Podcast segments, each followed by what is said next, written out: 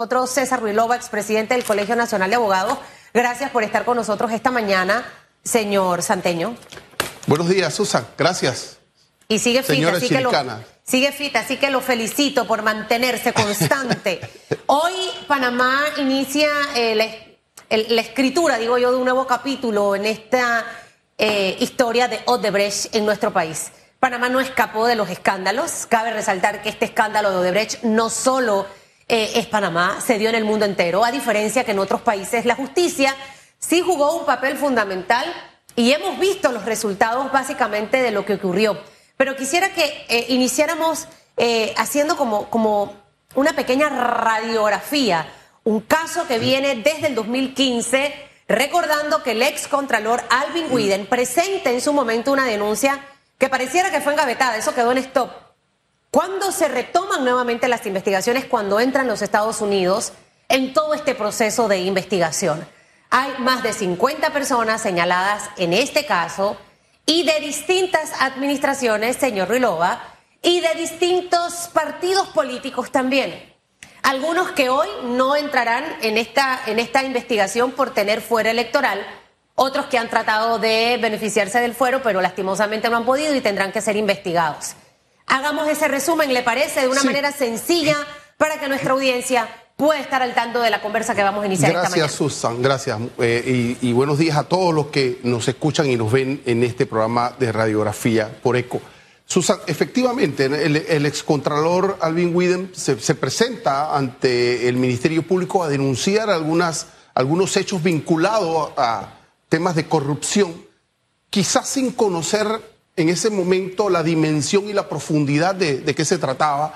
Y, estas, estas primeras eh, acciones fueron eh, mantenidas allí eh, como un expediente más hasta que en Estados Unidos se generó todo el escándalo que hizo que Odebrecht tuviese que sentarse con las autoridades de los Estados Unidos para llegar a unos acuerdos. Esa información fue distribuida, democratizada y por supuesto que le llegaron a las eh, autoridades del Ministerio Público de Panamá. Allí empieza en el 2016, casi 17, a reiniciarse una investigación y a apuntalar ya los eh, proyectos en los que la empresa Odebrecht había participado, los vínculos con los funcionarios de la administración pública en ese momento para profundizar esa investigación. De hecho, eh, Susan, se fueron aperturando cinco investigaciones eh, vinculadas a esos proyectos, ¿no? Saneamiento de la bahía, la- el metro, todo este tipo de, de- de- de Recordemos proyectos. esos proyectos, Sí. eh, porque creo que es importante, saneamiento de la bahía, sea, la línea La, 1. la línea 1 del metro, em, ahora que no hago- tema de San- el cinta costera está allí. También están todos los, todos los temas vinculados. Aeropuerto a- también. aeropuerto, aeropuerto también. Todos los temas vinculados a Odebrecht. Entonces em, eh, fueron eh, y se acumularon. Se, el- el, eh, se acumularon eso. La procuradora de ese momento lo que hizo fue em, ¿Quién era la procuradora en ese la momento? señora Kenia Porcel, la licenciada Kenia Porcel, y ella lo que hizo fue pues generar fiscalías corporativas, ¿no? Responsabilizar a tres fiscales del Ministerio Público para que adelantaran estas investigaciones. Lo que se hizo fue solicitar la acumulación de estos de estas cinco investigaciones en una y por eso cayó hoy un solo caso Odebrecht. Bueno, eh, pues, a- en la medida, en la dinámica de la investigación, nos fuimos percatando de la profundidad, de, de lo complejo de esto. Y tú haces una acotación importante y, y la hacen muchos panameños. ¿Por qué Panamá ha demorado mucho? ¿Por qué Panamá no ha tenido respuestas en el tema de Odebrecht? Y hay que indicar, Susan, frente al resto de los países latinoamericanos o de América, que ahí hay un sistema procesal nuevo. Claro. Nosotros todavía mantenemos un sistema y el- de hecho el caso de Odebrecht se, se surte por un sistema llamado inquisitivo. Allá el, el procedimiento es, más rápido, es más Cuando, oral. cuando hablamos de allá, licenciado Rilova, estamos hablando de varios países. De no todos solo- los países. No solo en Estados Unidos, sino otros países donde la justicia sí jugó un papel fundamental en, estas investigaciones. Ahora, con ese recuento que me parece sencillo y para que la gente cuando usted pase por el metro, cuando usted pase por el aeropuerto de Tocumen, eh, todas la ala 2, no sé si la ala, bueno, la ala 3 es de la nueva, usted piense que aquí lo que pasó es que va a estar este proyecto, dale César, dame el proyecto. ¿Cuánto me cuesta César? ¿Cuánto vas a meterle de plata? 100 millones de dólares. Ok, yo necesito, yo voy a pagar para poder hacer ese proyecto, pero tú me vas a regresar, me vas a dar, dame 20 milloncitos. Y yo te voy a dar a ti, César, 20 millones para ti. Y al final la obra costaba 60. Entonces, ese es el escándalo de Odebrecht y así funcionaron varias personas a lo largo de muchas administraciones, que creo que es importante porque a veces nos queremos solamente enmarcar hacia un partido, una persona, y aquí en esa lista hay muchas personas de distintos partidos políticos y distintas administraciones. ¿Cuántas personas hoy en esta audiencia preliminar que esperemos que se dé están eh, citadas? Porque sé que al inicio eran como 84, 86, esa lista luego fue bajando al día de hoy y si todos en realidad son panameños los que están en esa investigación en el día de hoy. La segunda pregunta, por ahí que mismo me la pueda ir contestando, figuras conocidas que están dentro de esta audiencia preliminar que debe arrancar hoy. Y la tercera eh, pregunta es lo que debe pasar hoy para tratar de allí, en esas tres, hacer la respuesta. Sí. Lo primero era bien cuando tú dices cómo funcionaba, cómo fue la lógica de este caso. Tengo un proyecto, me lo adjudicas desde el poder político para entonces yo tener el, proyecto. Eh, genero un, sobre, un sobreprecio al mismo y ahí se genera la, la coima. Ahora, ¿cómo entonces revierte el dinero? ¿Bajo qué esquema revierte el dinero? Y cómo ese dinero se va lavando en el circuito bancario nacional o internacional. Lo, cuántas empresas participan, cuántos bancos participan, cómo es la estructura para entonces el, lavado del dinero y del activo. Eso es eso por eso que genera mucha. Y también hubo muchos bancos involucrados en esto. Internos y a nivel externo. Entonces, eso es lo complejo del caso de Bres cuando también recibes información desde las autoridades de Suiza, de Andorra, de Brasil, entonces, requiere del fiscal esa, ese talento para, para, y, método para investigar.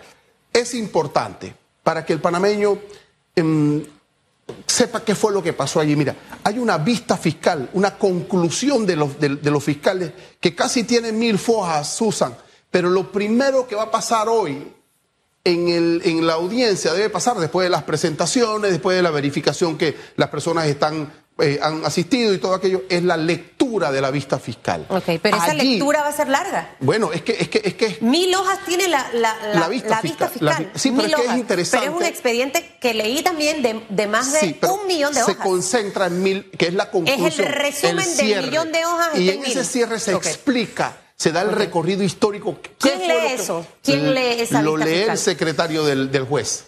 Ya, y allí entonces la gente va a empezar a, a, decir, ah, esto fue lo que ocurrió con los hechos, con las personas, cómo se estructuró todo esto. Entonces es fundamental que las personas, hombre, se pongan su audífono, la, se conecten y escuchen allí, que es interesante.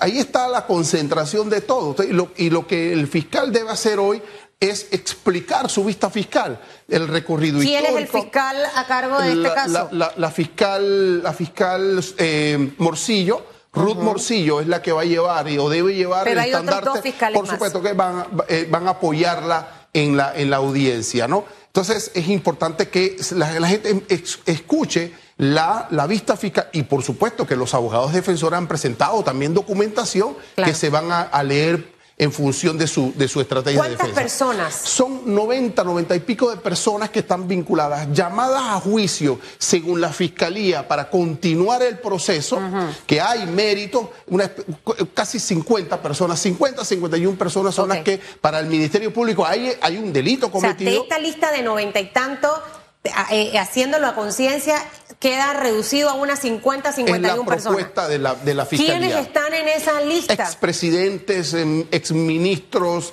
Em, Ahí está el expresidente Ricardo Martinelli, está el expresidente Juan Carlos Varela. ministros de, de, de, ambas administraciones. Vienen funcionarios de la anterior administración y esto se lo digo porque eh, mucho en redes también he visto que eh, Odebrecht llega en la administración de Martín Torrijos a Panamá. O sea, ¿este precedente marca algún elemento en la investigación? En, la investigación no? se alcanzó eh, verificar y constatar o confirmar hechos allá. Quedó pendiente, sí quedó pendiente, pero no hay dentro del expediente Odebrecht de hoy hechos vinculados a la, administración, salvo algunas, algunas situaciones de, de Maden, que se menciona hay un dinero ya, pero de una obra ya culminada, eh, pero que cobraron otras personas, es lo que está en el expediente. ¿De cuánto dinero estamos hablando? Porque la. Eh, mire, el que me conoce a mí sabe que yo peleo si me cobran 50 centavos de más. A veces mi, mi, mi, esposo me dice, oye, yo dije, nah, esto, esto, está mal. Oye, me cobraste tres mojitos y eran dos.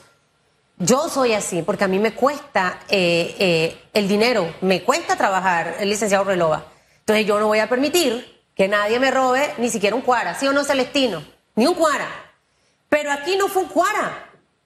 Aquí fueron millones y millones de dólares. ¿Desde cuánto dinero estamos hablando en el escándalo de Odebrecht hasta lo que alcanzó la investigación, señor Rilova? Porque estoy casi segura que hay mucho dinero que no está contemplado en la audiencia que se debe iniciar hoy. Yo, yo pienso que no se ha llegado a determinar la dimensión de esto en la, materialidad de lo, que, de lo que millones de dólares puede corresponder. Esto hay una multa Odebrecht que está, está pagando, y está, pero eso no determinó si son 50, son 200 millones.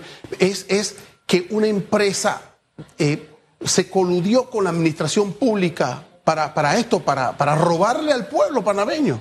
Sencillamente, para robarle, no, no hubo un control, no hubo un freno, nadie dijo, hey, no, esto no se puede, esto está mal. Esto, esto, esto, esto, ¿por qué? ¿Por qué, ¿Por qué nos vamos a matrimoniar con una empresa que destruye la, no solamente la economía del país, sino la moral? Entonces, bueno, eh, eh ¿cómo uno cuantifica eso, Susan? Es incuantificable. ¿Cómo, nos, ¿Cómo nos reponemos? ¿Cómo reponemos la confianza? Porque el Estado no es constructor. El Estado requiere de la empresa privada para construir, para el desarrollo económico. Ahora, eh, otra pregunta. Eh, hemos mencionado a expresidentes eh, y funcionarios de alto perfil, pero también hay personas de no tan alto perfil dentro de esta lista.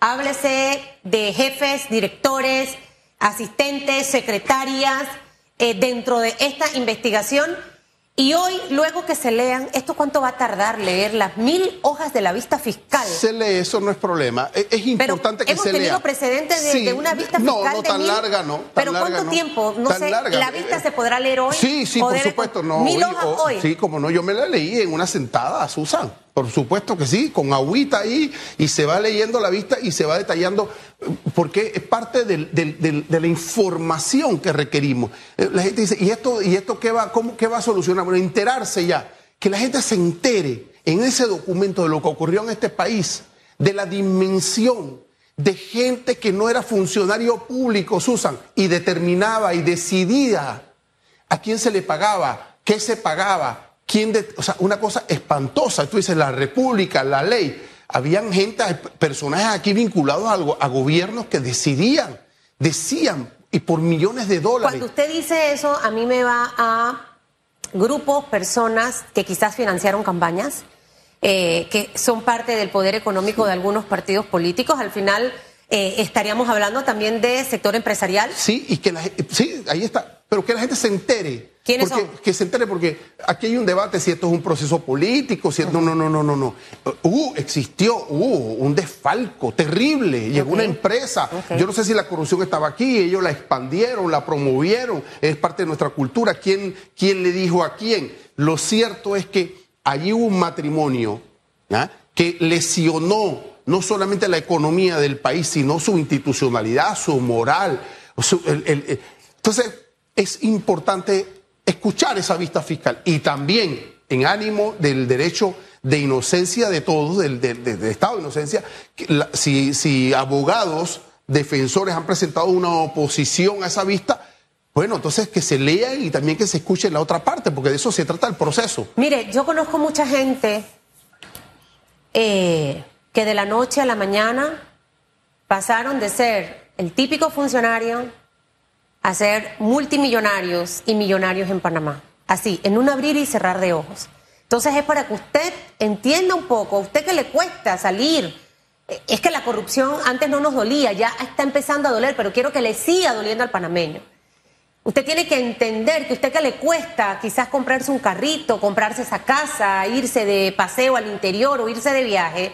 Aquí hubo personas que de la noche a la mañana llenaron las arcas financieras personales, cuentas, transacciones a otro lugar. Y esto también es un mensaje que nos queda y de hecho por eso vemos que muchos bancos ahora son mucho más estrictos al momento de los depósitos bancarios y ahora la cosa se puso quizás un poco más complicada, pero es lo mejor que puede ocurrir. ¿Realmente ocurrirá algo, licenciado Ruilova? Eh, entendiendo que aquí hay muchas personas de poder, y cuando hablo de poder no solamente me refiero al poder político, hablo también del poder económico, el poder de los contactos.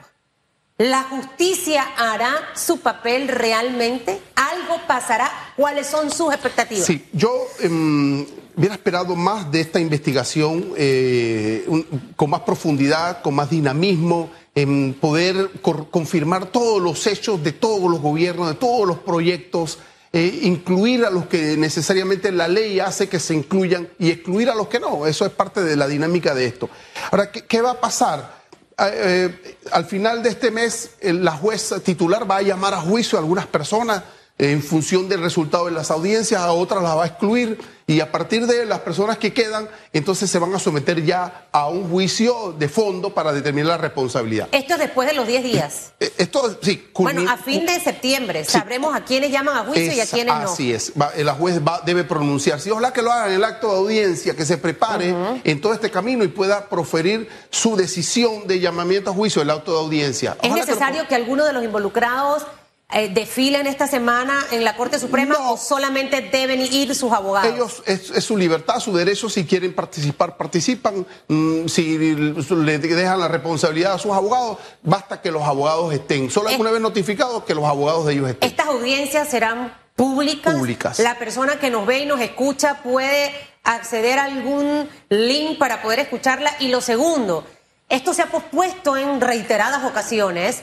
Hoy cabe también el abogado está enfermo, me anoche estaba en Macaracas en la fiesta y un caballo me golpeó y no puedo ir a la audiencia, o sea, ¿cabe esos recursos hoy o no? La juez como directora del proceso tiene una, un imperio de la ley, ella tiene que eh, procurar, ya tuvo que procurar, no y antes, eh, la notificación de todas las partes. Y si, si las personas pues se excusan, ella tuvo también que convocar al Instituto de Defensoría de Oficio para que estén allí los defensores de oficio. Si un abogado hoy falta en la, en la fecha alterna, se nombra un defensor de oficio. O sea, hoy no hay, no hay, manera, no hay alternativa. No hay forma de... Y ojo, irrisorio el tema de las multas de los 100 dólares la vez pasada. Porque es un sistema antiguo, Susan. Por eso que hoy, frente a los otros gobiernos, frente a los otros países, pues es la necesidad de ir modernizando el sistema de justicia. Creo que es importante lo que acaba de mencionar porque mucha gente se confunde. O sea, este caso de Odebrecht no va con el sistema penal acusatorio. ¿Y por qué no va con el sistema penal acusatorio? Para que nos diga rapidín. Bueno, porque los gobiernos no lo quisieron implementar en su momento. Ya, era, eh, es eso. Ahora, queda pendiente que me preguntaste qué, qué va a pasar. Bueno, van a llamar a juicio tal, pero Susan, han pasado siete, ocho, doce años y no hemos reformado la administración pública. Es decir, sí, vamos a tener, le pedimos a lo judicial que haga todo. Tenemos que modernizar la administración pública para evitar este tipo de eventos que empresas nacionales o internacionales aquí lleguen y generen colusiones con los funcionarios para hacer, eh, eh, eh, generar coima, corrupciones. La, corrupción se combate por todos los frentes, desde lo judicial, pero también reformando la administración pública. Usted no puede pensar que esto no va a ocurrir nuevamente si son las mismas leyes, los mismos parámetros. Usted tiene que ir reformando y modificando su esquema ahora, de controles. Ahora, esa es una tarea pendiente eh, que tenemos y de verdad que eh, quienes eh, aspiren a llegar a este órgano tienen una tarea y una responsabilidad. Nada más no es que los nombren, también es promover que específicamente esto empiece a hablarse, darse. Yo no sé si una reforma en la Constitución. Si, la, si la gente escucha la vista fiscal, va a presionar o debe presionar organizadamente desde la sociedad civil claro. medidas puntuales y concretas para reformar la administración pública. ¿Qué papel juega entendiendo que está el expresidente Ricardo Martinelli, entendiendo que está el, el expresidente Juan Carlos Varela, mucho también se ha hablado de el papel que van a jugar los dos hijos del expresidente, entendiendo que hace poco logran un acuerdo eh, eh, de pena con los Estados Unidos por cooperar. Y ahí estábamos hablando de 28 millones de dólares. Em, obviamente esta es la investigación de Panamá, yo no soy abogada, pero usando la lógica, no pareciera que existe una conexión con lo que hizo los Estados Unidos, aunque el caso sea el mismo pero usted me aclara si es diferente o cómo se va a manejar. Eh, sí, esto sí requiere una explicación técnica. Cuando, cuando ocurre lo de los hermanos Martinelli en Estados Unidos, el expediente de Eres Panamá ya, está, ya se, había concluido en, la, medida de la investigación. O sea que el fiscal no, no puede incorporar esa, esa información de Estados Unidos porque ya tenía el expediente concluido, es decir, ese expediente estaba en el juzgado. ¿Qué debe pasar? Si el fiscal encuentra que hay información valiosa que puede utilizar, debe esperar que eh, se termine esta audiencia, ¿no? Y si hay una persona o varias personas que quedan llamadas a juicio y que para cuando llegue la fase probatoria, es decir, después de esto viene una fase probatoria, puede pedir a través del auxilio eh, internacional esos elementos y esa información. Es, es decir, pedirle al juez, a la juez en este caso juez, en Estados Unidos existe una información que nosotros requerimos como elemento probatorio que vincula a A, a B o a C persona. Eso debe pasar es después de esta audiencia. ¿Sabe qué ocurre? Muy bien que este caso, ojalá que la, audiencia avance. Por ejemplo, en el, en el caso del expresidente Ricardo Martinelli, 26 de julio se da la instrucción por parte del Tribunal Electoral de levantamiento de fuero. Pero ¿qué ocurre con aquellas figuras que siguen manteniendo fuero electoral y que al, tengo el fuero, pero obviamente formo parte de lo que ocurrió en dos administraciones. Al final, ni cuando pierdan el fuero y si no lo pierden, porque mm. el, el escape del licenciado Ruilova es estar en la junta directiva de un partido político para poder protegerme. Sí, pero en el caso de Brecht no conozco de ninguna persona que esté, que esté excluida porque tiene fuero, porque el trabajo del juez eh, antes de la audiencia es sanear eso, levantar el fuero, como en el caso del señor Martinelli, para entonces someterlo a la audiencia. O sea, ninguna persona que goce de fuero, o sea, si es el caso, la juez hubiese eh, generado la solicitud de levantamiento ante el Tribunal Electoral para entonces poder tener todo el panorama abierto de la audiencia. Usted va a ver toda la audiencia por el canal de YouTube del órgano judicial, así que porque no creo que pueda conectarme, yo tengo que elaborar. Así que usted luego me manda un resumen, por favor. Mire, le estoy dejando una tarea. Con mucho gusto. Después de mis ejercicios matinales, entonces lo puedo hacer. que le vaya muy bien, licenciado Ruilova.